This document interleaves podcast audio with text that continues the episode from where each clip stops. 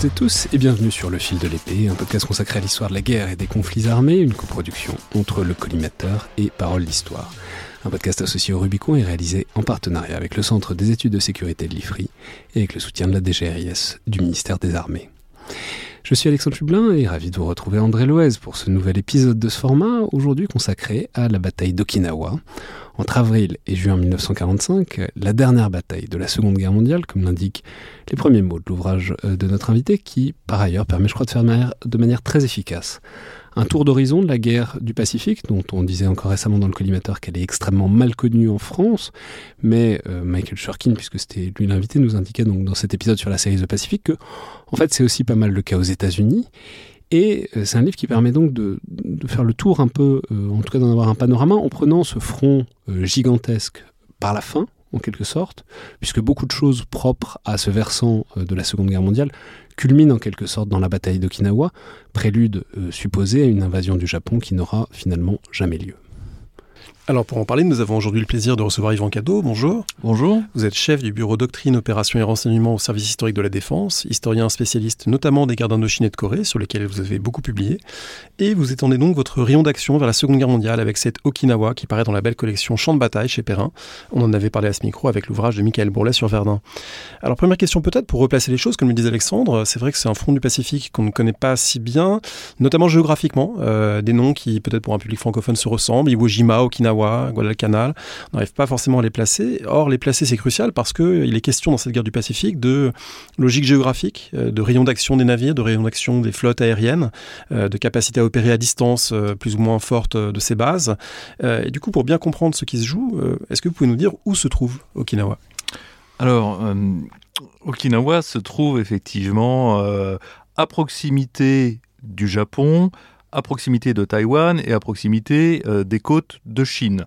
Euh, pour faire très court. Mais c'est vrai que, comme euh, vous le disiez précédemment, euh, travailler sur la guerre du Pacifique, ça pose un problème.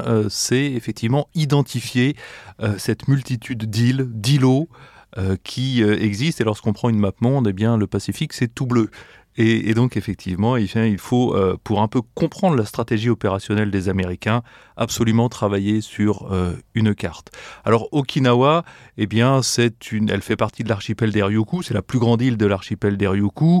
Euh, c'est une île qui est habitée, contrairement à dizaines d'autres petits îlots qui se trouvent aux alentours, et elle se trouve à environ 600 km au sud de l'île japonaise, eh bien, la plus au sud, Kyushu peut-être pour qu'on comprenne bien, Okinawa fait partie du territoire japonais. C'est-à-dire que c'est une, île et dont les habitants sont japonais, ou en tout cas sous souveraineté japonaise, même s'il y a une ambiguïté peut-être sur leur identité. Donc c'est au Japon, mais en même temps, euh, c'est presque un outre-mer du Japon. Alors vous avez raison de le souligner, Okinawa bénéficie d'un statut à part au Japon. Elle fait bien partie euh, des îles japonaises, puisqu'elle a été intégrée à la fin du 19e siècle à l'Empire du Japon, mais c'est une intégration qui est tardive, et surtout contrairement à d'autres euh, territoires japonais, eh bien, euh, Okinawa bénéficie d'une histoire et d'une culture propre ce qui fait que ces habitants, qui aussi peuvent se distinguer un petit peu par la morphologie des Japonais, euh, eh bien, sont différents euh, des Japonais que l'on a l'habitude de voir, euh, donc que ce soit à Tokyo ou ailleurs. Donc, à la fin du 19e siècle, pour terminer un petit peu cette colonisation, eh bien, les Japonais vont envoyer des professeurs, vont envoyer des cadres, etc., pour, eh bien, japoniser Okinawa et donc notamment en termes de langue, en termes de culture, eh bien, on va s'attacher du côté de Tokyo à effacer un petit peu tous les particularismes locaux. Alors, toujours pour euh, resituer vraiment et comprendre euh, la séquence, alors il faut dire, rappeler peut-être aux auditeurs que la guerre du Pacifique, c'est vraiment un mouvement d'extension puis de rétraction euh, de l'empire japonais, c'est-à-dire avec d'abord un certain nombre de victoires, un certain nombre de conquêtes, mais qui sont étirées sur plusieurs fronts, tantôt la Chine, tantôt l'Asie du Sud-Est, tantôt le Pacifique euh, central. Et ensuite, euh, un contexte de rétraction sur lequel on reviendra dans une minute, mais peut-être parce que ça permet aussi de faire le portrait de cette armée chinoise qu'on va voir à la toute fin et dans son extrême délitement à Okinawa. Armée japonaise. Pardon, l'armée japonaise. Euh, lapsus terrible. S'il fallait identifier les ressorts de cette victoire, pourquoi est-ce que le Japon réussit à s'étendre si vite? Quels sont les, facteurs en quelque sorte organiques du succès, des succès militaires japonais des premiers mois et des, premières années de cette guerre du Pacifique? Eh bien, dans la grande zone de l'Asie-Pacifique, vous avez un certain nombre de puissances dites occidentales, euh, en premier chef la France, le Royaume-Uni, mais également les Pays-Bas ou euh, ou, ou d'autres nations qui entretiennent des forces de souveraineté, mais elles sont très faibles, très mal équipées. Et à la veille de la Seconde Guerre mondiale, évidemment, euh, toutes ces nations-là ont euh, préféré renforcer leurs forces sur le continent européen, et ce, qui, ce qui fait que, eh bien, en Asie, les forces de souveraineté occidentales, ce sont des cadres européens avec un matériel obsolète, soutenus par des supplétifs qui n'ont pas de mystique particulière. Donc en termes de combativité, on notera, par exemple en Indochine, euh, on notera que les euh, tirailleurs qui étaient censés nous être fidèles, finalement n'ont pas combattu comme on, s'y attendait. Donc on a d'un côté euh, une armée japonaise qui a une expérience du combat très importante, puisqu'elle est engagée en Chine depuis le début des années 30, qui a un outil militaire moderne, fait eh bien pour le projet qu'ils ont, c'est-à-dire effectivement l'expansion, vous, venez de le dire, et de l'autre, eh bien, on a euh, des euh, forces qui euh, sont, beaucoup moins nombreuses et, et qui bénéficient d'un armement qui est à l'époque absolument pas adapté et en tout cas en nombre largement insuffisant. Donc on a un rapport des forces qui, dès l'origine, effectivement, est déséquilibré. Et ce rapport des forces eh bien, va permettre en partie, enfin, est une explication pour euh, rendre compréhensible les rapides victoires du euh, Japon. Hein, on parle là du premier semestre 1942. Mais le temps, de toute manière, joue contre le Japon à partir du moment où il tire le premier coup de canon contre les États-Unis d'Amérique. Euh, le temps lui est compté. Et quand l'énorme machine américaine va permettre de renverser assez rapidement la tendance. Oui, mais ça c'est très intéressant aussi parce que vous identifiez bien, il y a ces batailles qui sont extrêmement meurtrières, qui sont, quand on les étudie de près, qui sont proprement effrayantes, que ce soit euh, Guadalcanal, Pailulu, enfin bon, toutes ces batailles qui sont des vrais bains de sang. Et puis derrière, il y a une sorte de logique euh, j'allais dire tellurique, mais plutôt océanique en, l'occurrence, qui est une sorte de croisement des courbes, notamment d'un point de vue industriel, du point de vue de, l'équipement. C'est-à-dire, on a d'un côté euh, ce Japon qui avait tout tous ces équipements qui étaient euh, manifestement supérieurs dans les premiers temps, que ce soit les porte-avions, que ce soit les avions, on pense notamment aux zéros, qui sont devenus en quelque sorte les emblèmes de cette guerre aérienne euh, des Japonais dans le Pacifique. Et puis ensuite, les États-Unis qui se mettent en marche et on voit arriver, alors je ne sais pas si c'est en 42, 43, mais un moment où manifestement, une fois que la machine industrielle d'armement américaine s'est mise en marche, il y a une sorte de fatalité, en tout cas à vous lire, une d'inéluctabilité à euh, l'infériorité japonaise, notamment en termes d'équipement. Alors, bien sûr, en histoire, on peut dire que euh, effectivement, il n'y a pas de fatalité. Euh, nonobstant, quand on regarde un petit peu les archives et quand on étudie cette, cette campagne de l'Asie-Pacifique, on sent très bien effectivement que, alors effectivement, le Japon s'attaque à un morceau qui est quand même très important pour lui, ne serait-ce qu'en termes de superficie. Hein, puisque euh, je rappelle que euh, son, son périmètre d'intervention euh, à l'été 1942 va de la Birmanie jusqu'à la Nouvelle-Guinée en passant par le Pacifique Centre du, côté de, du côté de Midway. Donc le Japon, s'il peut remporter des victoires tactiques relativement aisément, il n'a pas de vision stratégique. C'est ça aussi. Hein, pour comprendre euh, aussi les défaites rapides du Japon, il faut étudier euh, son haut commandement et euh, étudier toutes les lignes de fracture qui peuvent exister au sein de la marine impériale, au sein de l'armée de terre et entre la marine impériale et l'armée de terre. Hein, contrairement aux représentations qu'on peut avoir d'un militarisme très hiérarchisé, eh bien, il y a énormément de courants qui parcourent euh, le processus décisionnel des Japonais et qui vont expliquer justement qu'il n'y a pas de stratégie ou des stratégies. Or, pour mener une lutte cohérente contre les États-Unis d'Amérique, il fallait définir un seul axe et s'y tenir. Or là, euh, finalement, Et, on s'aperçoit, c'est un des, problèmes du, pouvoir tokyoïte, c'est que finalement on laisse beaucoup d'autonomie aux chefs locaux. Et alors, bah, certains vont avoir leur guerre en Birmanie, l'autre vont avoir leur guerre, les autres pardon, euh, en Nouvelle-Guinée, quand euh, la flotte combinée emmenée par Yamamoto en 42, eh bien, elle va choisir de mettre euh, l'accent sur le Pacifique Centre. Donc tout cela avec finalement des voies de communication énormes et des, insuffisances logistiques très importantes. Du côté des États-Unis, à l'inverse, il y a évidemment des tensions entre différents chefs militaires, il y a évidemment euh, des priorités qui peuvent être différentes, mais il y a quand même une forme de cohérence à partir de 1943 et surtout 1944 dans euh, la façon dont on va se rapprocher progressivement du Japon, dont on va sauter au-dessus d'un certain nombre d'objectifs secondaires et laisser à la limite les soldats japonais, les garnisons euh, presque pourrir sur place parce qu'on s'en désintéresse, stratégiquement ils sont pas importants.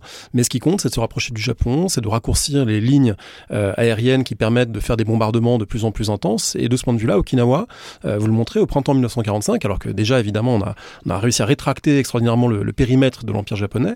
Euh, Okinawa c'est un bon choix, notamment c'est un meilleur choix que Taïwan. Parce que ça semble, en tout cas sur le papier, euh, plus facile à attaquer, plus proche, moins fortement défendu. Donc il y a une forme de rationalité stratégique qui est peut-être plus forte du côté des États-Unis. Oui, et puis on en arrive finalement. Alors je, reviens sur ce que vous avez dit sur les dissensions et désaccords qui peuvent exister évidemment au, au sein du commandement américain américain, hein, comme dans toutes ces grandes entreprises-là, il y a des tiraillements, euh, il y a des oppositions, et la plus importante, c'est celle qui concerne, on va dire, l'armée de terre, pour être vraiment très synthétique, emmenée par son leader MacArthur, qui lui a envie de choisir un, axe du sud vers le nord en passant par les Philippines. I'll be back. Albibac, effectivement, hein, il fait ça aussi pour des raisons de, prestige. C'est quelqu'un de, très égocentrique, MacArthur. Donc, d'un côté. Parce qu'il avait dû quitter. Il avait dû quitter, effectivement, euh, euh, sur ordre. Hein, sur ordre, il, tenait à le rappeler, évidemment, euh, les Philippines, parce qu'il ne fallait pas qu'un général de sa trempe tombe aux mains de prisonnier aux mains des, Japonais. Et alors de, l'autre côté, on a l'opposition avec l'amiral Nimitz, qui lui commande l'ensemble de la zone de l'océan Pacifique. Donc vous voyez un théâtre énorme et qui, avec de nombreux marins, disent ben non, la solution, on l'aura d'est en ouest, hein, petit à petit en faisant sauter les îles. Or finalement, ces deux stratégies qui euh, vont longtemps faire des étincelles dans les réunions, eh bien, vont trouver leur résolution presque naturelle justement au début de l'année 45, euh, puisqu'on va accepter finalement la stratégie de MacArthur, et il aura son opération dans les Philippines, euh, qui sera appuyée quand même par les gens de la, la Navy.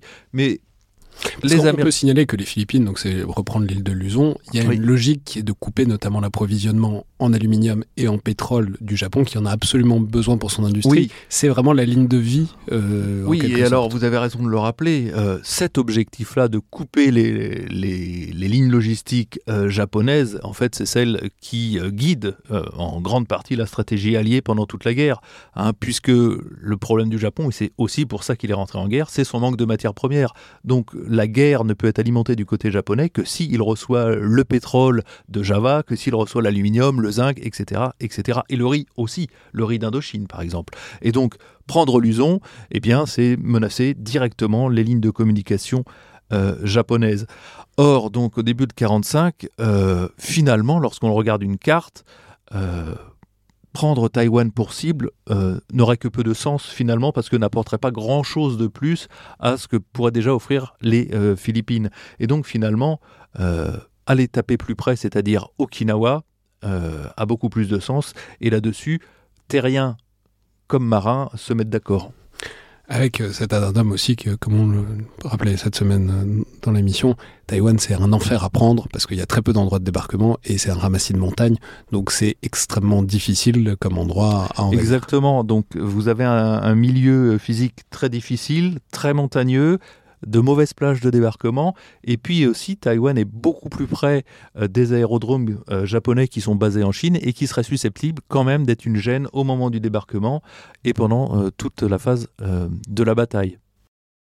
Mais alors, du coup, il y a cette espèce d'évidence, donc les Américains qui reprennent progressivement les Marshall, les Marianne, etc., et qui se rapprochent jusqu'à arriver vraiment presque sur le territoire japonais, même sur le territoire japonais avec Okinawa. Et en face, euh, vous le montrez très bien, il y a une, cette sorte d'évidence stratégique, euh, côté japonais, dirait-on, qu'il faut une grande bataille. que le seul moyen de s'en sortir, c'est la bataille décisive, parce que euh, les courbes, en tout cas les, masses sont telles que si la guerre dure très longtemps, le Japon impérial est condamné en quelque sorte, mais qu'avec une belle bataille bien décisive qu'on pourrait gagner, on pourrait démoraliser les Américains. Alors, ça pourrait être Midway, ça pourrait etc. Mm. Mais à la fin, ça finira par être Okinawa. Mais euh, est-ce qu'on peut peut-être s'attarder un moment sur cette idée mm. centrale dans le haut commandement japonais que il faut chercher la bataille? Alors, la bataille décisive, c'est le, mythe ou le Graal cher à tout chef de guerre. C'est-à-dire, euh, eh bien, par euh, une bataille, obtenir que les buts de guerre, parce que c'est ça la guerre, hein, c'est atteindre des buts de guerre, et donc par une seule bataille, obtenir que les buts de guerre soient atteints. Et donc évidemment, la bataille décisive, elle veut dire une guerre courte, et elle veut dire que finalement, on épargne des hommes, on épargne du temps, de l'argent, etc., etc. Et finalement, cette notion de bataille décisive, qui fait partie de la doctrine euh, japonaise, elle est, vraiment au cœur de leur mentalité. C'est-à-dire, euh, à chaque fois, euh, un peu parfois sur un coup de dé, on engage l'essentiel de nos moyens. Mais on va passer du côté japonais finalement de d'une bataille décisive qui apparaît euh, dans, la doctrine japonaise, soit clairement, soit indirectement, euh, à quelque chose de beaucoup moins rationnel. C'est-à-dire que l'on court après, effectivement, l'espoir plutôt qu'une bataille décisive. Et on se raccroche de manière assez rationnelle, souvent, euh, hein, sur plutôt que des, une planification bien réfléchie, eh bien on se raccroche plutôt à, un pari, un coup de dé finalement.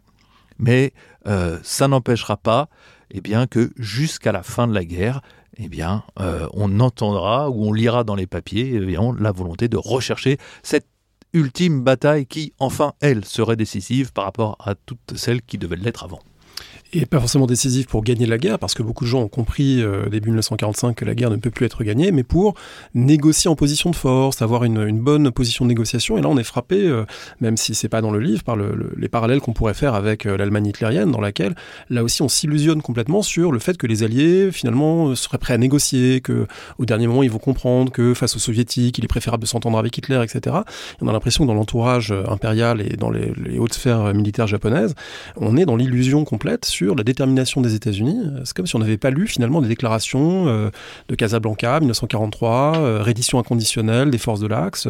On, continue de penser que euh, on pourra s'en sortir, on pourra négocier, et il y a une part, on s'auto-illusionne quand même. Oui, tout à fait. Mais alors ça, c'est quelque chose qui est difficile à, restituer dans, un livre et même à comprendre, parce qu'on n'a jamais été confronté à des hommes qui qui avaient effectivement été au bord de la victoire selon eux, et puis finalement qui avaient vu leur monde se rétracter jusqu'à être au, bord du précipice. Donc on a du mal à imaginer à quel point leur esprit pouvait être faussé.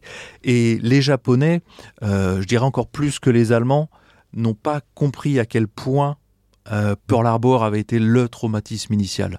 Ils n'ont pas compris euh, ce qu'avait pu ressentir le gouvernement des États-Unis, mais également toute la population américaine au moment de Pearl Harbor. Et à partir de, cela, et ça apparaît bien, et je crois que je l'ai marqué dans l'ouvrage, il y a la notion effectivement de vaincre son adversaire, de le détruire, mais également de le punir. Hein. Cette notion de, punition infligée aux Japonais, elle est très importante pour euh, les États-Unis parce que ça doit rester un exemple. On ne s'en prend pas à l'Amérique euh, impunément. Et alors effectivement, les Japonais n'ont pas compris euh, la volonté, la détermination des Américains à aller jusqu'au bout. Euh, et les petites négociations auxquelles certains peuvent penser, elles n'ont aucune chance euh, d'aboutir. Les Américains veulent écraser leur adversaire. Et pour l'écraser, donc euh, on a vraiment l'impression en quelque sorte de voir une emprise, hein, une sorte de bois qui enserre progressivement de plus en plus le, Japon, et ça passe par alors la bataille d'Iwo Jima qui est quasiment contemporaine, qui et une première base pour les bombardiers, notamment les B-29 à très grand rayon d'action. Et ensuite, il y a cet objectif qui est Okinawa, qui est un objectif encore plus proche des côtes japonaises et qui là va manifestement permettre de faire la base de départ pour les bombardements gigantesques qui ont déjà commencé, parce qu'on l'oublie peut-être, mais le bombardement de Tokyo Napalm, c'était déjà plusieurs mois avant dont on peut signaler qu'il est plus meurtrier nettement que Hiroshima et Nagasaki. Voilà, c'est donc on est déjà dans cette doctrine du bombardement stratégique, du bombardement de zone, de punir le Japon, de le châtier. Et donc là, Okinawa, ça va être la base pour la, la séquence suivante qui va permettre même d'envahir les îles japonaises. Inversement, pourquoi est-ce que les Japonais veulent résister à Okinawa? Pourquoi voilà. Pourquoi est-ce que une bataille, c'est deux volontés Alors, je reviens un petit peu sur ce que vous avez dit. Iwo Jima vient de se terminer euh, quand Okinawa euh, euh, débute. La bataille d'Iwo Jima, elle est un, peu, je dirais, décorrélée. Ah, parce que c'est une bataille qui fait toujours l'objet de polémiques, hein, parce qu'effectivement, c'est une bataille que, qui a été voulue en grande partie par l'armée de l'air de l'armée de terre à l'époque, hein, l'USAF, euh, pour, des raisons spécifiques, pour reconnaissance, pour euh, ensuite gagner son autonomie après-guerre, etc., etc. Quant à Okinawa, tous les militaires américains ne se mettent pas d'accord sur le réel objectif. Les militaires de l'armée de terre, euh, eux, sont convaincus, et à mon avis, ils ont raison, qu'ils ne feront pas l'économie pour gagner la guerre, et bien que d'un débarquement au Japon même. Tandis que euh, chez les marins, eh bien, on a quand même espoir que Okinawa permettra de resserrer encore le nœud autour euh, de l'économie et du potentiel industriel japonais, et qu'un blocus en fait euh, suffira à, à gagner la guerre. Les Japonais, eux, pour eux, c'est vraiment l'une des... Pour ceux qui sont encore rationnels, on va dire, parce qu'il y en a beaucoup qui sont un peu hors sol. Mais pour ceux qui, ont, qui sont rationnels et qui étudient la prochaine bataille, ils se disent, bah voilà, Okinawa, euh, c'est l'occasion non pas d'inverser la guerre, ce n'est pas possible, euh, non pas de passer à la contre-offensive, hein, parce que le but généralement quand on fait de la contre-offensive, bah, c'est de préparer la suite. Euh, eux, ils se disent, bah voilà, mon objectif, il est clair, il va être finalement de créer un tel bain de sang que l'on amène les Américains à la table des négociations. Et comme ça, ils verront que, eh s'ils ont des velléités d'invasion du Japon, eh le prix à payer sera énorme et ça se trouve beaucoup trop importante pour les populations américaines et les chefs. Donc, on a d'un côté finalement une logique opérationnelle classique chez les Américains, et de l'autre, on a quelque chose d'assez novateur, c'est-à-dire finalement il ne s'agit pas de conquérir, il ne s'agit pas euh, de capturer, etc. Il s'agit de faire couler le plus de sang possible. Autrement dit, euh, ce qu'on avait attribué comme volonté aux Allemands à Verdun et qu'en fait euh, ils n'avaient pas du tout cherché à faire, mais pour le coup là c'était dans la pensée dans la pensée japonaise. Alors pour ça, on va préparer le terrain. Et du coup dans votre livre, le, paysage est presque un personnage à part entière parce que c'est une île peut-être pas aussi vallonnée que Taïwan, mais malgré tout avec des reliefs importants, avec des vallées, des crêtes, des vallées, des crêtes, une île qui est très étroite, qui forme une série d'isthmes successifs qu'il faut franchir pour arriver à la conquérir en entier, une île avec des massifs calcaires, avec des récifs coralliens, tout ça qui peut être creusé de grottes, euh, et donc on a vraiment l'impression que euh, les Japonais vont euh, hérisser cette île de défense pour la rendre la plus impénétrable possible. Alors, qui coordonne ça et comment ça se réalise? Alors, vous avez raison, vous parlez de personnages. Le terrain, est l'arme principale finalement à la disposition des Japonais. Euh, le terrain, habituellement, c'est ce qu'on appelle un auxiliaire à la manœuvre. Hein. On, va s'appuyer derrière un cours d'eau, on va tenir des positions hautes, etc. Or là, vraiment, on a une valorisation défensive du terrain qui fait que l'ensemble de la défense repose sur ce terrain calcaire assez particulier, effectivement, de l'île qui est truffé de grottes naturelles ou qui vont être aménagées par l'homme. et, euh, et c'est vrai que généralement, même si euh, dans la littérature militaire, on aime bien mettre en avant euh, l'homme présidentiel, le chef, alors que les décisions sont prises à plusieurs, là, on a quand même euh, un personnage important, c'est le colonel Yahara, qui est chef du équivalent, on va dire, du, du troisième bureau, donc opération.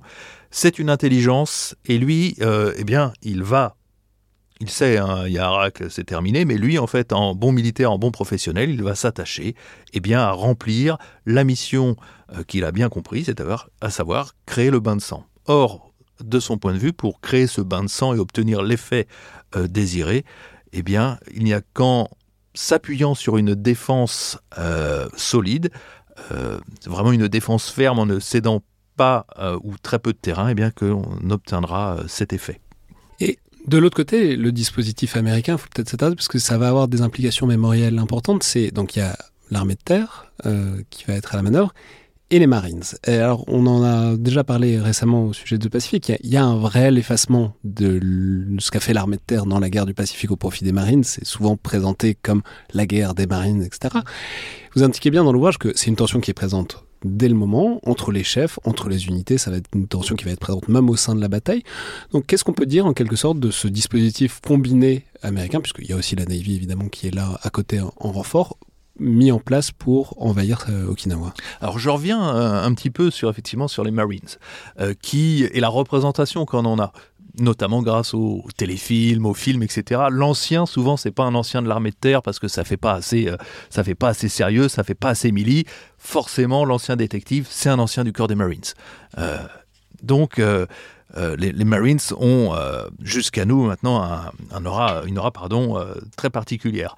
En fait, euh, le, corps des Marines, qui naît à la fin du, euh, du 18e, euh, a, toujours posé un problème à la fois à, la Navy et à la fois à l'armée de terre. Pourquoi? Parce qu'il absorbait des crédits, et puis en fait, chaque, chacune des deux armées aurait bien voulu absorber effectivement ce corps des Marines, qui va toute sa vie lutter pour son existence et, son maintien, en, notamment en essayant de, de, voir en quoi il était spécifique par rapport aux autres. Or, après la Première Guerre mondiale, finalement, les Marines euh, bah, n'ont pas tellement de plus-value par rapport aux autres, et c'est eux qui vont se la créer. Ils vont se dire, bah, nous, si on veut exister, ça sera dans le Pacifique à la prochaine guerre. Je fais très, très synthétique. Et le Major Ellis, notamment, qui est un alcoolique fini, mais qui est une, une, pensée euh, au, demeurant euh, assez éclairée, eh bien, il, va définir la, doctrine des, Marines, c'est justement cette spécialité amphibie. Voilà, même si on sait que euh, l'armée de terre va aussi développer des capacités amphibies euh, pendant la Seconde Guerre mondiale.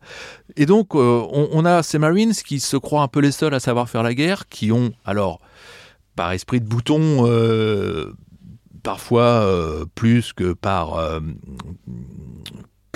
que, par réalisme, on va dire, qui ont, voilà, un certain mépris pour leurs camarades de, l'armée de terre, il y a des blagues potages, etc. Nonobstant, euh, il y, a de très fortes inimitiés qui vont se, construire. Et donc à Okinawa, on a une, euh, une dixième armée. Hein. c'est une armée, c'est un organisme de commandement qui va reposer sur deux corps d'armée. Et pour la première fois, chose très curieuse, eh bien, euh, on va avoir un corps d'armée de l'armée de terre et un autre du corps des Marines. Et celui qui commandera tout ça, c'est un général de l'armée de terre. Et, donc, en fait, euh, il, va y avoir des tensions euh, très fortes, comme il y en a eu d'autres, à d'autres endroits, dans, euh, les Salomon, par exemple, entre le corps des Marines et l'armée de terre. Ces Marines, ces soldats de l'armée de terre, débarquent à Okinawa, on est au mois d'avril 1945, et ce débarquement, il est moins coûteux que ce qu'on avait pu imaginer. c'est pas du tout Omaha Beach, c'est plutôt finalement dans l'intérieur des terres que les choses vont se jouer, vont devenir compliquées, donc il peut y avoir une illusion peut-être chez les dirigeants des États unis que euh, cette conquête sera moins difficile que ce qu'ils avaient imaginé. Alors, euh, les Marines et l'armée de terre débarquent à Okinawa. Ils bénéficient de toutes les expériences qu'il y a pu y avoir en termes de, débarquement depuis, euh, depuis Tarawa, notamment. et ça se passe bien. Alors effectivement, on trouve beaucoup dans la littérature anglo-saxonne cette référence à, au fait qu'on s'attendait à 80% de pertes sur les plages. Moi, j'ai pas trouvé la source Hein, donc c'est peut-être quelque chose d'apocryphe, mais qui montre bien à quel point le, commandant, le commandement pardon, euh, eh bien, anticipait un, bain de sang. Non, mais par contre, ce que vous indiquez, c'est que c'est en rupture avec la doctrine, en tout cas la stratégie japonaise à l'échelle de toute la guerre du Pacifique. Vous indiquez qu'ils avaient l'habitude de défendre les plages contre toute évidence, même alors que c'était euh, inutile et que c'était très très très coûteux pour eux. Et là, pour une fois, ils font, à ton impression, ce qu'ils auraient dû faire depuis le début, c'est-à-dire laisser les Marines prendre la plage, enfin laisser les, Américains prendre la plage, et ensuite installer vraiment leur résistance. Oui, vous avez raison, effectivement. Jusqu'à Okinawa, c'est un peu moins vrai pour euh, Iwo Jima, mais, ça l'est aussi.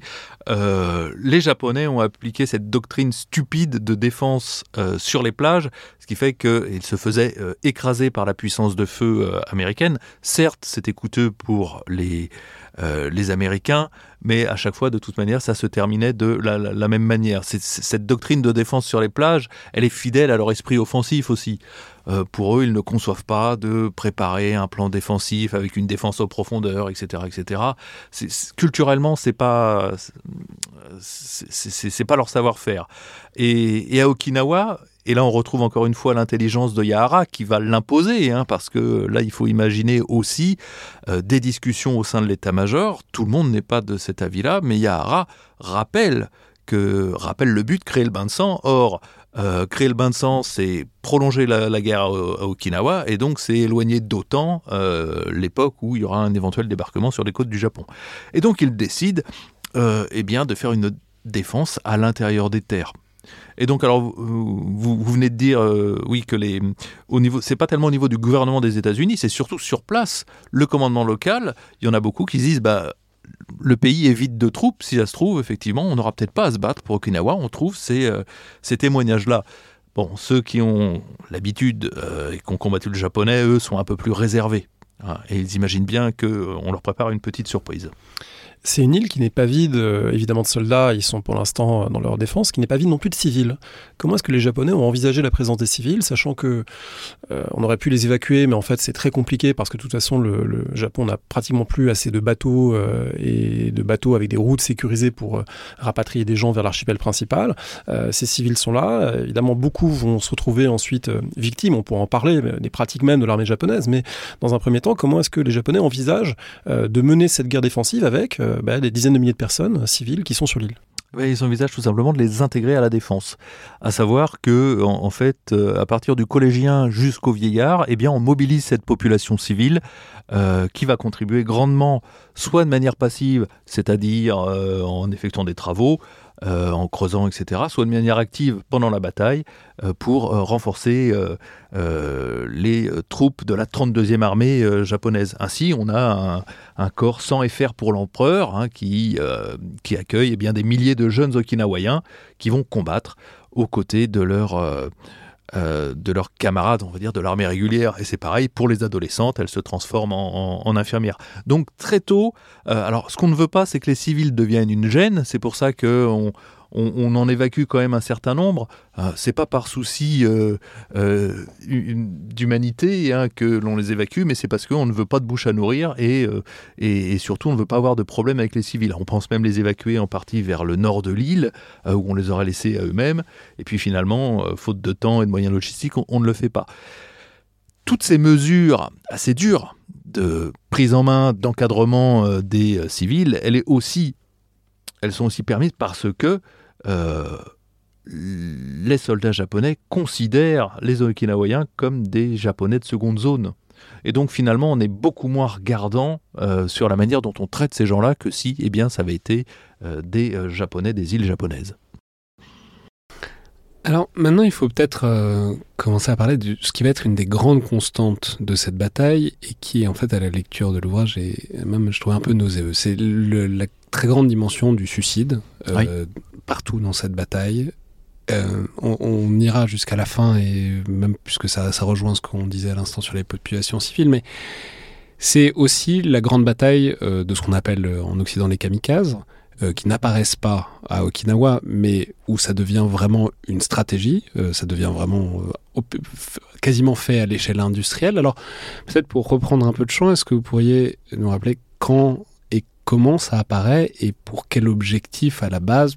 Et on va voir que ça va se transformer, ça va enfler jusqu'à euh, culminer à Okinawa.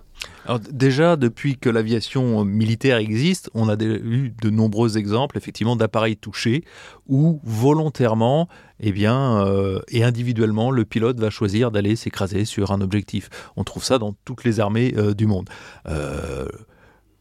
on change, on change d'échelle euh, pendant la Seconde Guerre mondiale avec les Japonais qui vont institutionnaliser euh, ces méthodes-là. Donc ça ne sera pas simplement une initiative ad hoc d'un pilote en perdition qui va dire bah, plutôt que de m'écraser sur la Terre, je vais m'écraser sur mon objectif.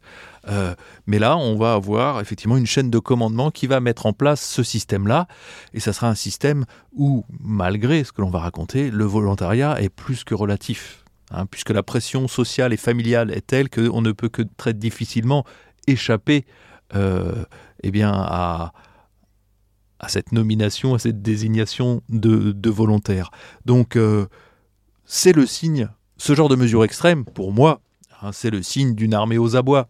C'est-à-dire que à la fin euh, de l'année 44, à l'automne 44, eh bien, la marine japonaise, comme l'aviation japonaise, je rappelle qu'il n'y a pas d'aviation autonome. Hein. C'est un service qui appartient à la marine et un service de l'armée de l'air qui appartient à l'armée de terre.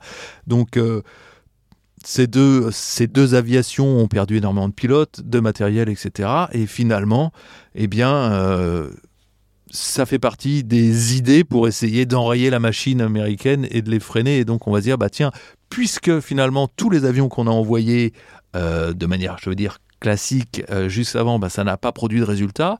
Euh, finalement, si on envoie quelques pilotes déterminés se sacrifier, bah, si ça se trouve, on va avoir des résultats inespérés. Or, surtout que les pilotes n'ont pas besoin d'être aussi bons. Euh, surtout qu'en plus, les pilotes, et on le verra à, la fin, il faut 5 jours pour former un pilote euh, euh, kamikaze, donc, donc les unités d'attaque spéciale, comme les appellent les Japonais. Hein, il, il, suffit juste de savoir décoller, piloter vaguement et s'orienter. Or, euh, il va y avoir tellement de mensonges autour des résultats des kamikazes, une telle inflation dans les rapports, que finalement, euh, au niveau du commandement, on va se dire, mais voilà la solution, et, euh, et on va développer effectivement et, et, mettre une foi totalement irraisonnée dans cette solution. Et à Okinawa, vous l'avez bien dit, à Okinawa, l'arme des kamikazes, elle est pleinement intégrée à la manœuvre japonaise. Il ne s'agit plus euh, de 5, 10 appareils euh, qui partent en mission s'écraser euh, de manière, on va dire, conjoncturelle, mais là, on, intègre de manière structurelle cette arme suicide pour couler la flotte américaine. On entend que ces jeunes gens, à eux seuls, eh bien, coulent la flotte américaine, et notamment en premier lieu les porte-avions. Et là, on obtiendrait un résultat inespéré.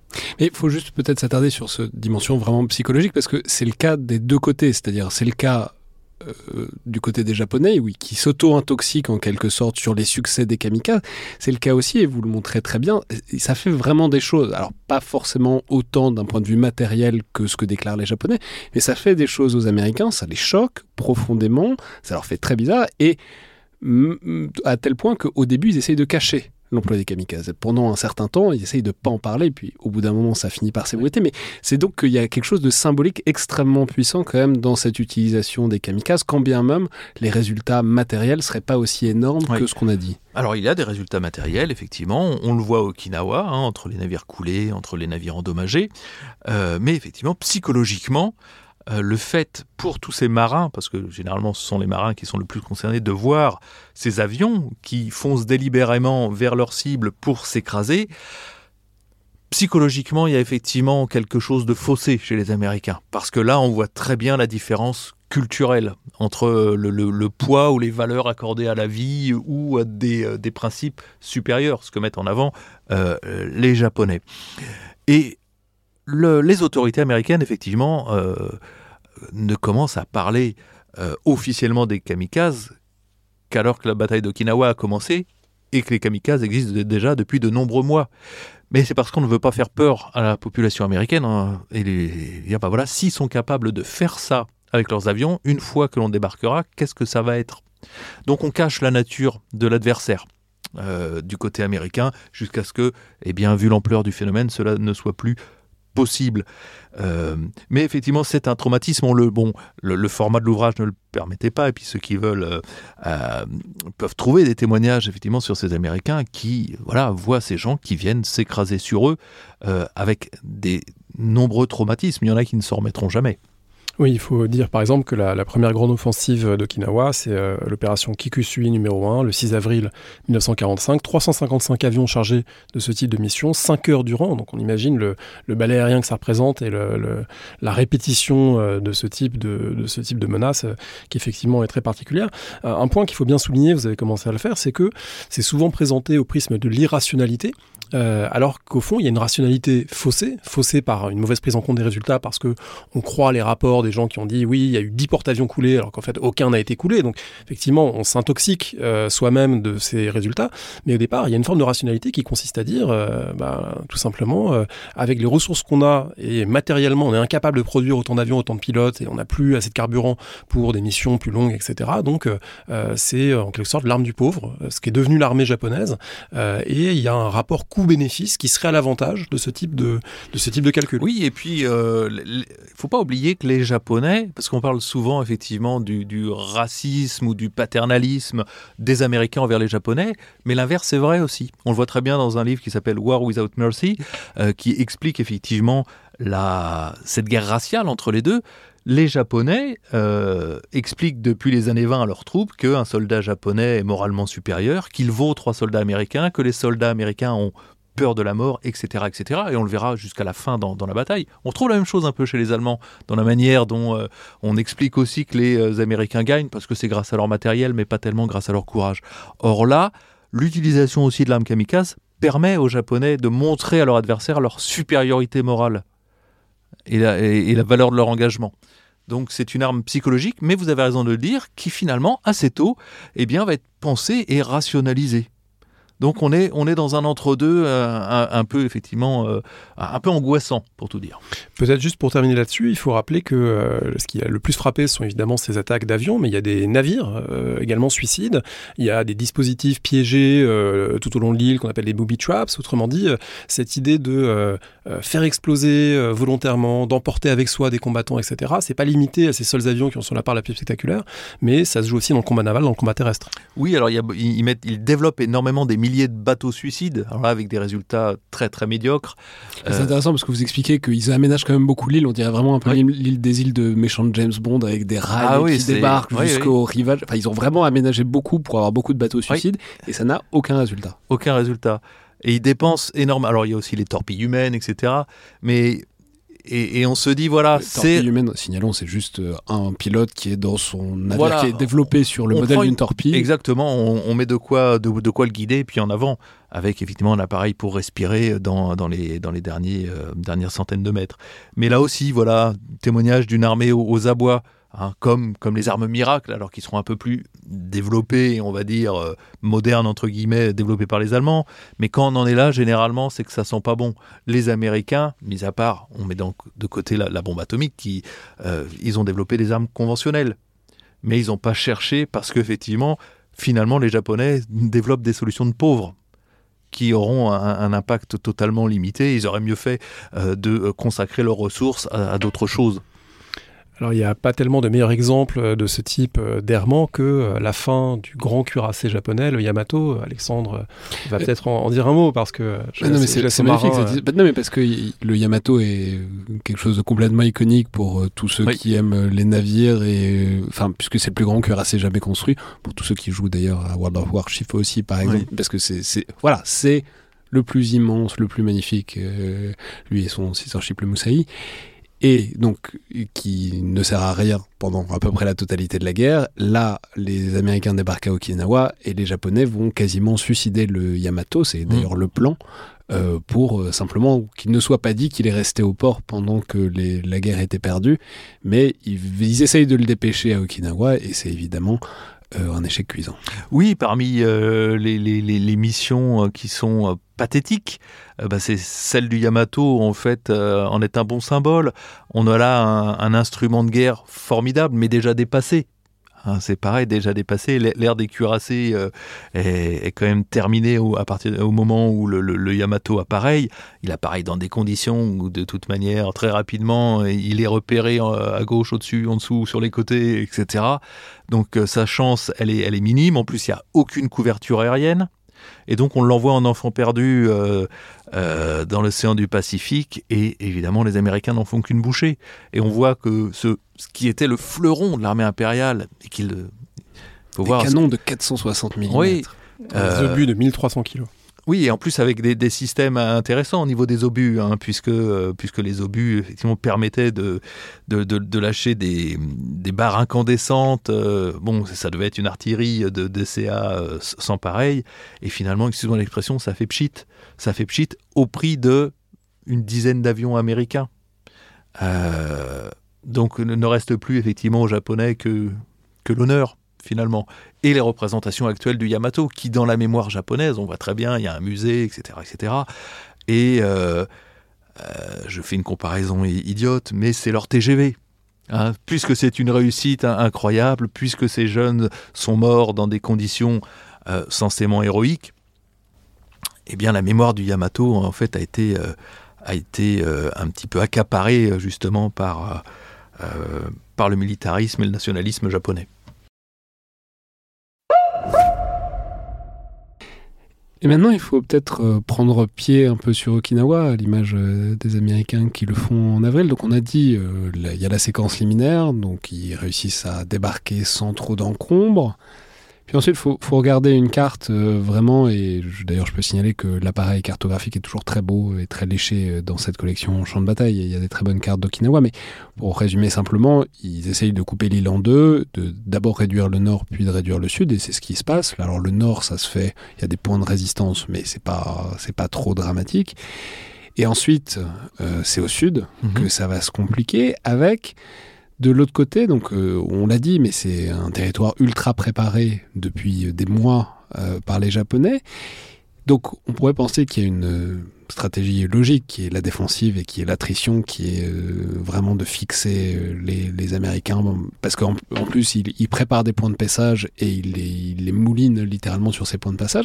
Et pourtant on voit que dans le, chez le commandement japonais, il y a toujours cette espèce de déchirement entre le fait que la défensive a l'air plus malin, en tout cas mmh. pour le colonel Yahara, et il y a quand même ce ils sont tenaillés par l'idée de l'offensive. Il faut quand même réussir à attaquer, quand bien même ça n'a aucune logique propre. Il y a un petit peu cette idée de la cavalerie française à Azincourt. On n'imagine pas les chevaliers français, euh, même si ça leur aurait rassuré la victoire, d'aller se cacher dans des buissons. Et c'est un peu le sentiment qu'ont hein, la majeure partie des officiers de la 32e armée japonaise. C'est-à-dire qu'ils sont très mal à l'aise avec cette, euh, cette manière de faire la guerre euh, qu'ils ont euh, jamais appris. Pour eux, la, guerre, c'est sabre au clair et en avant, sus à l'ennemi. Euh, et donc. Et, donc Okinawa, voilà, c'est encore une fois bien révélateur des différents courants qui parcourent le commandement japonais. On adopte en théorie l'idée d'Yara, défense ferme de l'île. Comme vous le dites, le nord est plus ou moins abandonné, on laisse quelques troupes, mais c'est pour, euh, freiner un petit peu. Et finalement, on concentre la défense dans le tiers sud de l'île. Donc la bataille d'Okinawa, c'est dans un mouchoir de poche. Euh, et puis finalement, euh, très rapidement, on sent le le, bouillant euh, général Shaw, qui est le chef d'état-major, qui lui a envie, et eh bien, euh, alors y croit-il ou pas? J'ai du mal à savoir. Certains pensent qu'ils peuvent rejeter les Américains à la mer, peut-être ceux-là ont-ils des œillères, et d'autres, tout simplement, c'est pour faire quelque chose.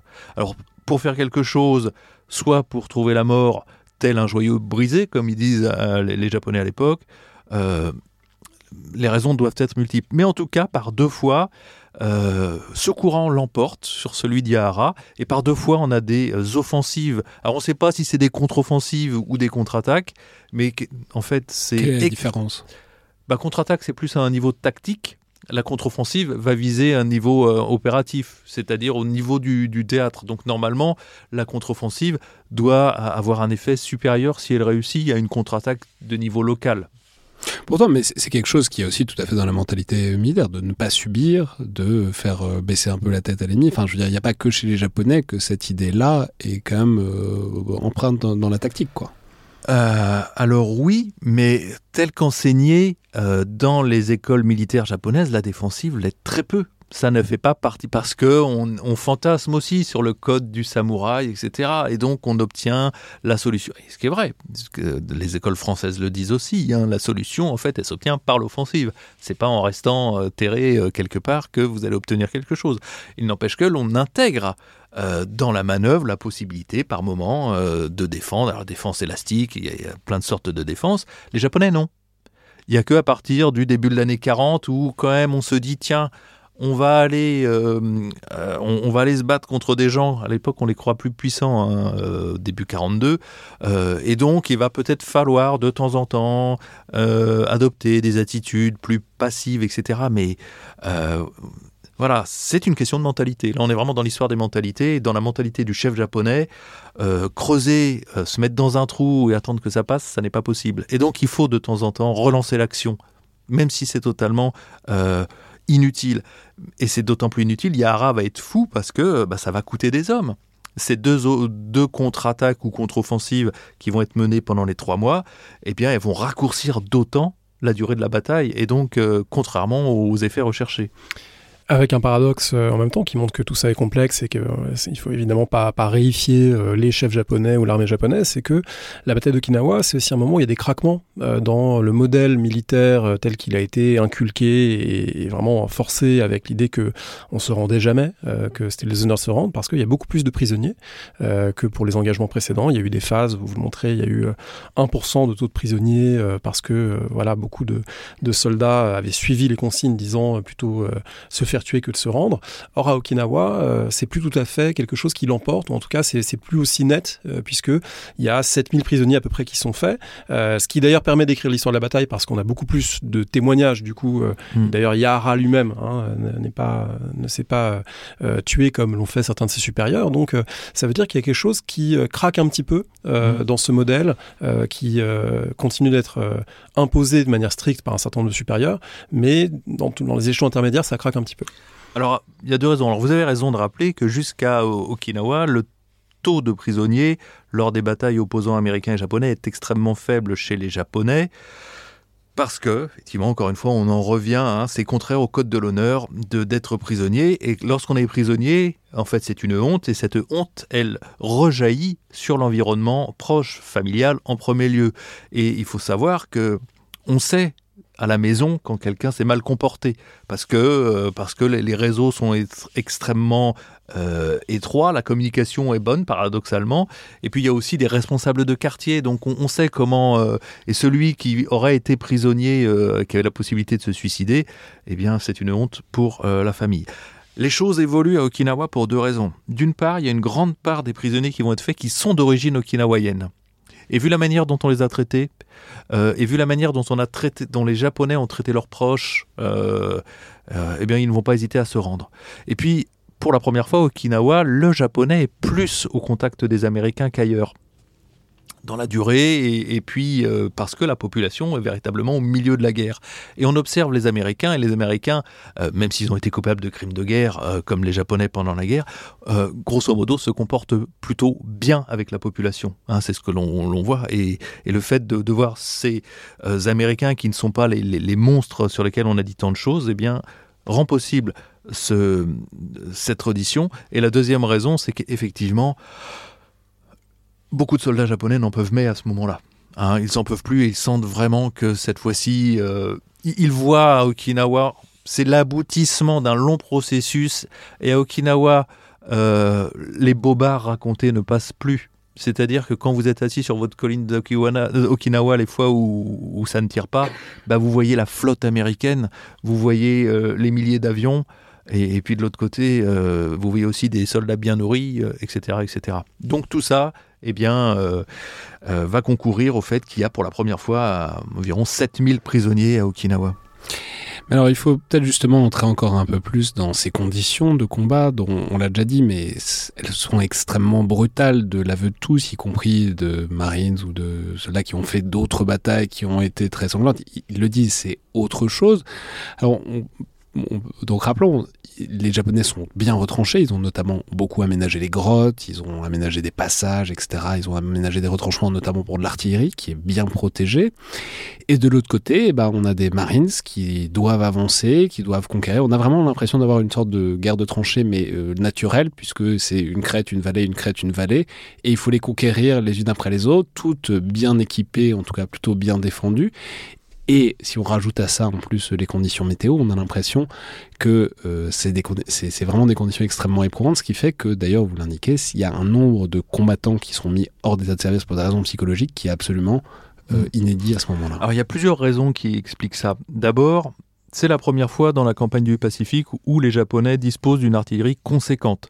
Ce qui fait que les soldats américains n'ont pas été habitués, comme leurs homologues qui combattent en Europe, tout de suite avoir le feu allemand. Euh, Là, en fait, ils débarquent et jusqu'à Okinawa, finalement, l'artillerie japonaise, euh, je, parle d'un point de vue macro, évidemment, hein, n'était pas un problème. Si, mais en tout cas, elle n'était pas autant que ça va le devenir à Okinawa, où il y a un nombre, il y a des centaines de tubes de tout calibre et une artillerie qui vraiment se fait euh, sentir. Donc ça, c'est déjà un, un problème. Ensuite, vous avez le complexe obsidional, donc le fait d'avoir l'impression d'être cerné de partout parce qu'effectivement, lorsque les Américains ont l'impression d'avoir pris une position, eh bien finalement elle ne l'est pas, ils se retrouvent avec des, euh, avec des tireurs euh, dans, leur dos.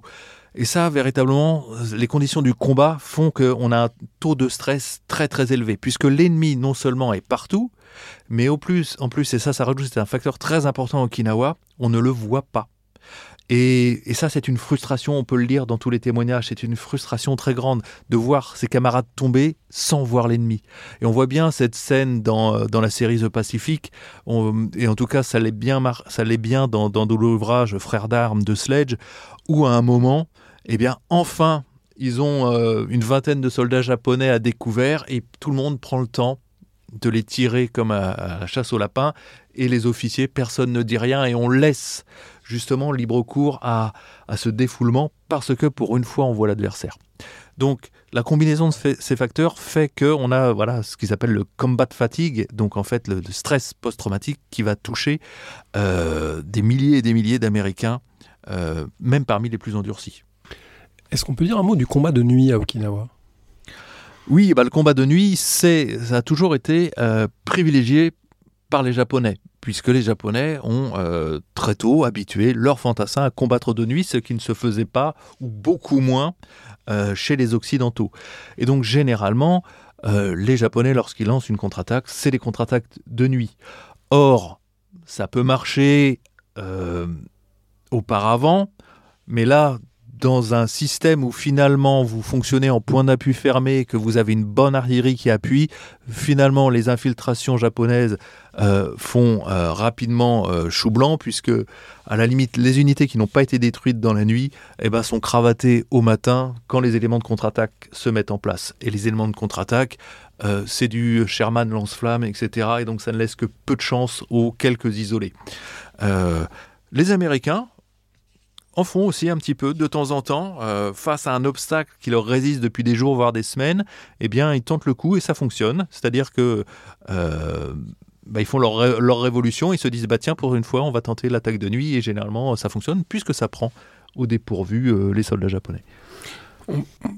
C'est fascinant, les, les Sherman lance-flammes, qui sont un outil tout à fait utilisé, notamment du fait de la manière dont ils ont fait leur défense, c'est-à-dire notamment dans des grottes, bah, en fait, euh, avec ce Sherman Lance, vous indiquez, il tire jusqu'à 90 mètres, euh, un jet de flamme. Donc voilà, en fait, il crame les grottes et ensuite il referme. Et c'est brutal, mais ça a l'air efficace. Ah bah, c'est-à-dire qu'évidemment, on le voit avec nos yeux actuels, mais il faut bien voir les conditions de la guerre à, l'époque. Euh, finalement, la mort d'un Japonais euh, n'émeut pas beaucoup le GI ou le Marines. Et donc, on a finalement euh, une arme et tactiquement, on l'emploie. Alors, c'est d'autant plus étonnant que les Américains abandonnent l'idée du lance-flamme après la Première Guerre mondiale, hein, puisqu'ils ils concluent sur le fait que finalement, c'est une arme qui n'est pas tellement efficace. Et de fait, euh, contrairement à ce qu'on peut voir dans les films avec le lance-flamme qui, est touché, qui s'enflamme, ça arrive en fait très peu. Euh, et finalement, ce sont les, Allemands hein, qui vont remettre au goût du jour cet armement-là. Alors que même nous, on avait été pionniers, hein, mais euh, voilà, on n'avait pas modernisé le lance-flamme. Mais les Américains, eh ben, ils vont ils, vont regarder un petit peu ce qu'ont fait les Allemands et les Soviétiques. Les Allemands notamment qui ont transformé des, les, blindés de prise, comme on les appelait les Beutepanzer, hein, c'est des charbés euh, qu'on va équiper en lance-flammes et ils vont voir que c'est relativement efficace. Et ça va devenir euh, vraiment un élément de la victoire à Okinawa. C'est-à-dire que le lance-flamme, euh, utilisé contre les grottes, il a pour principal objet et, bien, de faire reculer les défenseurs. C'est rare que les défenseurs soient brûlés vifs du fait de lance-flamme, ça arrive, mais le but justement, c'est que on recule et là, ça permet à l'infanterie de progresser, effectivement, et l'infanterie, elle balance tout ce qu'elle peut à l'intérieur des grottes, dans les ouvertures. Et contrairement à ce qui va se passer pendant la guerre du Vietnam, on ne va pas du tout chercher à aller voir ce qui se passe dans les grottes. Hein. Le but, c'est de minimiser les pertes. Et donc, dès qu'on arrive euh, sur quelque Les grottes, on peut signaler, c'est un réseau qui a été aménagé, qui est assez bien connecté, etc. 90 km de réseau vont être, de, grottes vont être construits en l'espace de allez, 4 euh, mois. Donc, il faut bien voir que cette 32e armée japonaise, elle vit sous terre. Elle vit sous terre et évidemment, quand les Américains attaquent, c'est là que l'on sort. Mais encore, on est très bien euh, dissimulé. Hein. Parfois, le tireur japonais qui va arrêter une section pendant une journée, eh bien, il est dans un trou qui fait même pas un mètre de diamètre parmi les broussailles et donc on ne le voit pas. donc effectivement, le lance-flamme, eh bien, arme, de la victoire. Et, ces conditions dramatiques dans lesquelles les Japonais vont mourir, puisqu'ils sont enterrés vivants pour des milliers d'entre eux. Cette victoire, elle arrive à la fin du mois de juin 1945. Elle est concrétisée en quelque sorte par le, suicide des commandants-chefs japonais, le général Shaw notamment, 22-23 euh, juin 1945. Euh, mais des suicides qu'il faut là aussi réinscrire dans quelque chose de plus général, qui sont les suicides d'une partie des populations civiles et qui restent jusqu'à aujourd'hui un objet de, controverse entre Tokyo et Okinawa d'une certaine manière, parce que euh, bien sur place, ces suicides ne sont pas simplement l'acte spontané de population ne voulant pas tomber aux mains des Américains, mais l'armée japonaise euh, applique une forte pression euh, pour euh, que ça se termine ainsi et pour que bah voilà, ça, manifeste la volonté de lutter jusqu'au bout, y compris des populations civiles qui sont fortement encouragées à se suicider. Oui, tout à fait. Alors ce phénomène de suicide collectif chez les civils, il est initié à l'été 44 lors de la bataille des, Marians. Hein. C'est à Saipan qu'on voit là, ces, premiers, ces premiers suicides, même si là encore... Il, je, pense qu'on est à l'aube d'un renouveau historiographique. Ça a déjà commencé sur les Saipan.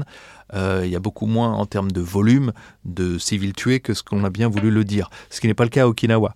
À Okinawa, on les avait sous-estimés. Mais effectivement, il y a cette volonté très nette euh, au moment où l'empire euh, du Japon va s'écrouler, et, bien, euh, et bien d'entraîner dans cette chute les populations civiles.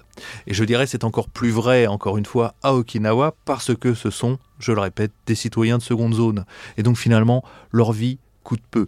Donc, donc effectivement, c'est l'enfer pour ces populations Avec des détails qui sont atroces, vous racontez que, enfin, c'est, on leur distribue des grenades pour qu'ils te fassent sauter à plusieurs autour d'une grenade, mais les grenades ne marchent pas, donc on les, on leur impose plus ou moins de littéralement s'étriper les uns les autres, les parents, les enfants. Des enfants à tuer leurs parents à coups de pierre, enfin. C'est vraiment c'est très, enfin, euh, vraiment à la lecture de l'ouvrage, à chaque fois que, parce qu'il y a déjà les suicides de soldats qui sont extrêmement terrible quoi à lire. Mais alors quand ça passe aux populations civiles, c'est bah, vraiment lourd. Et c'est surtout, donc on a conditionné ces populations, effectivement, on a ces témoignages. Alors là, il y, y, en a quelques-uns, mais évidemment, il y a un centre de recherche à Okinawa euh, voilà, où il y a de nombreux témoignages bah, qui racontent comment un garçon de 13 ans étrangle sa mère, comment une jeune fille de 16 ans tue, euh, étrangle son, son, petit frère, etc., dans des scènes de, de, délire, et on se retrouve dans, dans des bains de sang entre, euh, au sein des mêmes familles, entre voisins, etc. Et on a du, du mal encore à appréhender effectivement ces phénomènes de, de folie collective qui ont été initiés par le conditionnement euh, euh, des, euh, des, militaires japonais. Et effectivement, vous le rappeliez, c'est au cœur d'une des, des, controverses, toujours, d'un désaccord fondamental entre le gouvernement tokyoïte et les habitants d'Okinawa qui voudraient se voir reconnaître comme des victimes de l'armée impériale. Or, aujourd'hui encore, si l'on admet qu'il y a pu y avoir des dérives, on refuse eh bien, de croire que l'armée a donné l'ordre euh, à ces civils de se tuer, ou à même assassiner tout simplement ces civils, parce qu'à la fin, euh, dans les dernières semaines sur Okinawa, euh, il faut bien voir que les Japonais cherchent à manger, les soldats japonais, et donc on vole les civils, on les tue pour un peu de nourriture. C'est l'enfer à Okinawa, comme le dit, c'est le titre d'un livre, c'est vraiment l'enfer dans les grottes, puisque non seulement tout ça a lieu, mais tout ça a lieu dans des grottes humides, euh, dans une ambiance de, mort où effectivement euh, vous avez l'odeur des cadavres, etc., etc., etc. Donc ces témoignages-là sont effectivement glaçants. Alors, à la fin, donc euh, en juin, au moment où Okinawa est plus ou moins gagnée, réduite,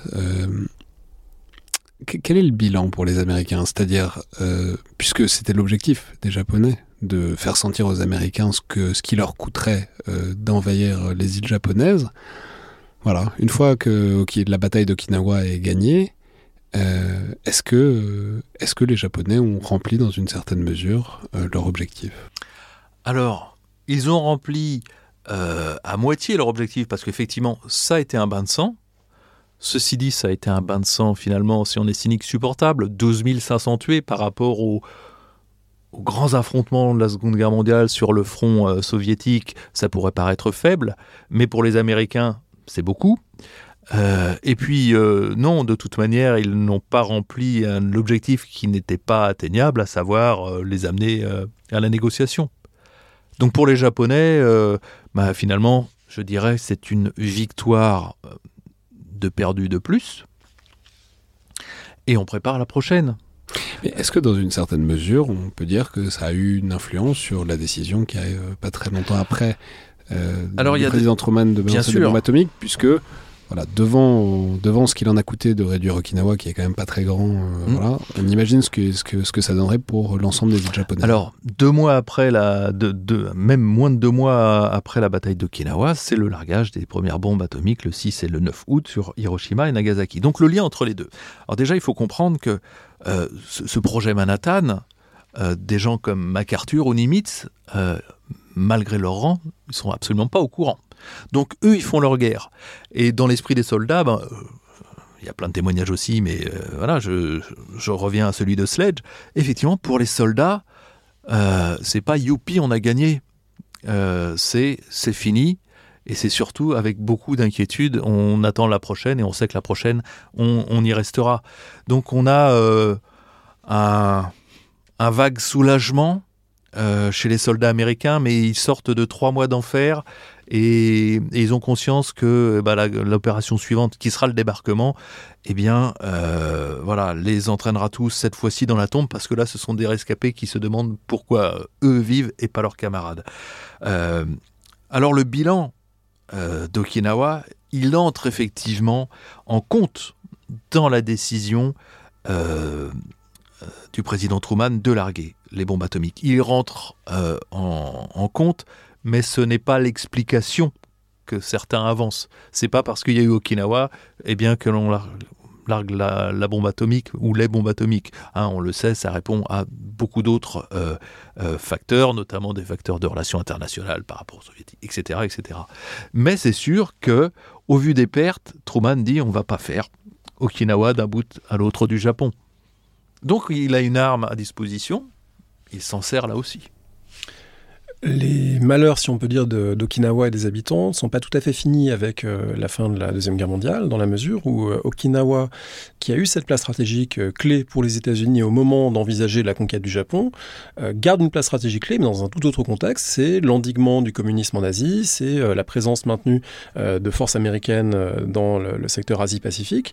Et du coup, les habitants d'Okinawa vont se retrouver avec, on pourrait presque dire, le, le pire du complexe militaro-industriel américain de guerre froide, c'est-à-dire une énorme base navale avec des soldats qui en permanence euh, se livrent à des euh, rapports, euh, on va dire pas toujours sympathiques avec les populations locales, en particulier les femmes, des armes chimiques plus ou moins mal enterrées, des stocks mal gérés, etc. Autrement dit, Okinawa, c'est une énorme base militaire des États-Unis, encore aujourd'hui, et du coup, il y a un héritage là, il n'y a, a, pas de solution de continuité entre la guerre et l'après-guerre du point de vue de la présence militaire et du point de vue finalement des populations civiles qui la subissent. Alors en permanence, non, mais effectivement, c'est l'impression que ça peut donner pour les populations d'Okinawa. C'est-à-dire que parmi les centaines de milliers de GIs et de Marines ou de marins de la Navy qui vont transiter à Okinawa dans les années des années 50 jusqu'aux années 70 et même après, euh, eh bien, il y a effectivement des incidents, des meurtres, des viols, et qui euh, ne sont euh, que peu sanctionnés par les autorités américaines. Donc on a bien là une injustice qui est ressentie et qui va contribuer au fort ressentiment euh, des populations d'Okinawa. Okinawa va échapper aussi au miracle économique euh, de la reconstruction, puisque les Américains euh, eh bien, vont faire l'effort sur les sociétés japonaises, Tokyo, les grandes capitales, etc. Mais Okinawa va être un peu délaissé. Et surtout, on oublie assez souvent ce, fait qui est pourtant déterminant, c'est qu'en termes de cadre de contact, à Okinawa, on ne met pas les meilleurs. Okinawa, c'est, je dirais, l'équipe B, c'est-à-dire ceux qui sont pas très bons, qui sont mal notés et qui euh, voilà, les officiers médiocres, on les envoie à Okinawa parce qu'on on estime qu'ils ne euh, sont pas gênants. Mais en faisant cela, ben, finalement, aux manettes, euh, on met pas, on, met pas des chevaux de course et qui vont ils vont pas du tout s'impliquer. Et, et, donc, voit se développer effectivement une sous-culture de la prostitution, des bars, etc. Et une pauvreté endémique pour les populations d'Okinawa, qui encore une fois sont considérés comme des citoyens de seconde zone par les Japonais. On peut signaler qu'in fine, donc euh, l'île est rétrocédée au Japon, en tout cas nominalement, 72. En, 1972. Pour autant, ça change pas grand-chose. Euh, enfin, ça change plein de choses et notamment ça complique encore un peu puisque vous l'indiquiez tout à l'heure, mais il y a ce problème mémoriel euh, avec le Japon.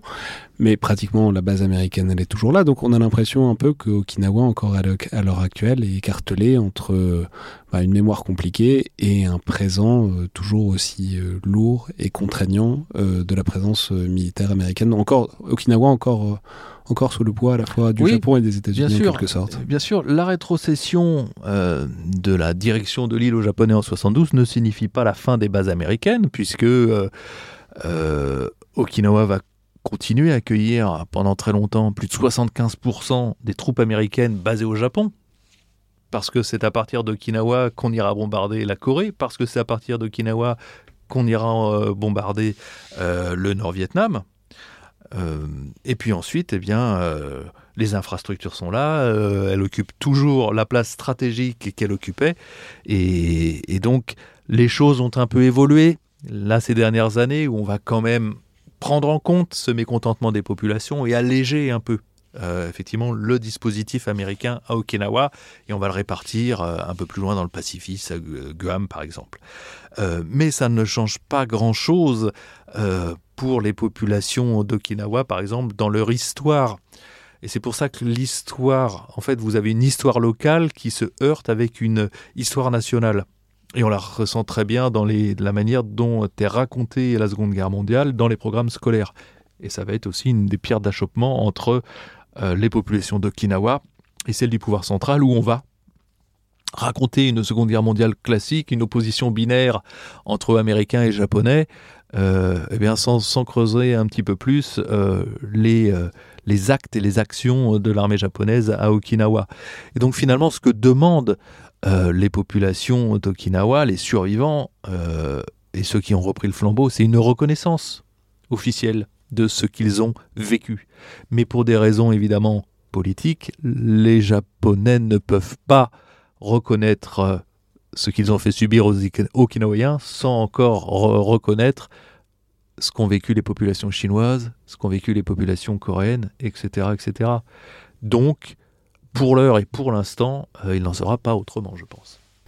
On terminera peut-être simplement en disant que Okinawa, ce n'est pas que la guerre, c'est le lieu d'origine euh, d'une pratique mondialement diffusée, le karaté, euh, qui est natif d'Okinawa.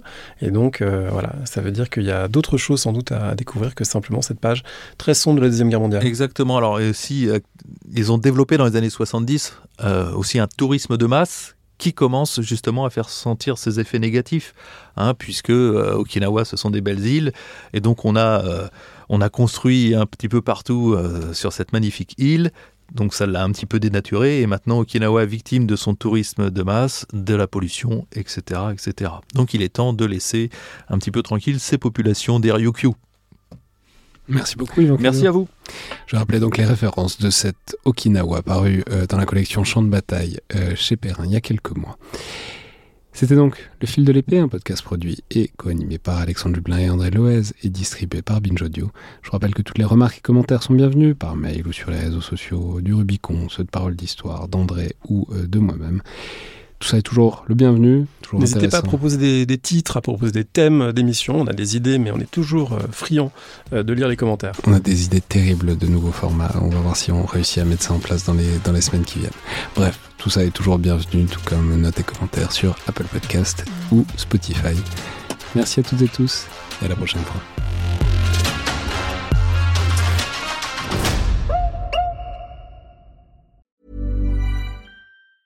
Hi, I'm Daniel, founder of Pretty Litter. Did you know cats tend to hide symptoms of sickness and pain? I learned this the hard way after losing my cat, Gingy. So I created Pretty Litter, a health monitoring litter that helps detect early signs of illness by changing colors, saving you money and potentially your cat's life. Pretty Litter is veterinarian developed, and it's the easiest way to keep tabs on your fur baby's health right at home. Go to prettylitter.com and use code ACAST for 20% off your first order and a free cat toy. Terms and conditions apply. See site for details.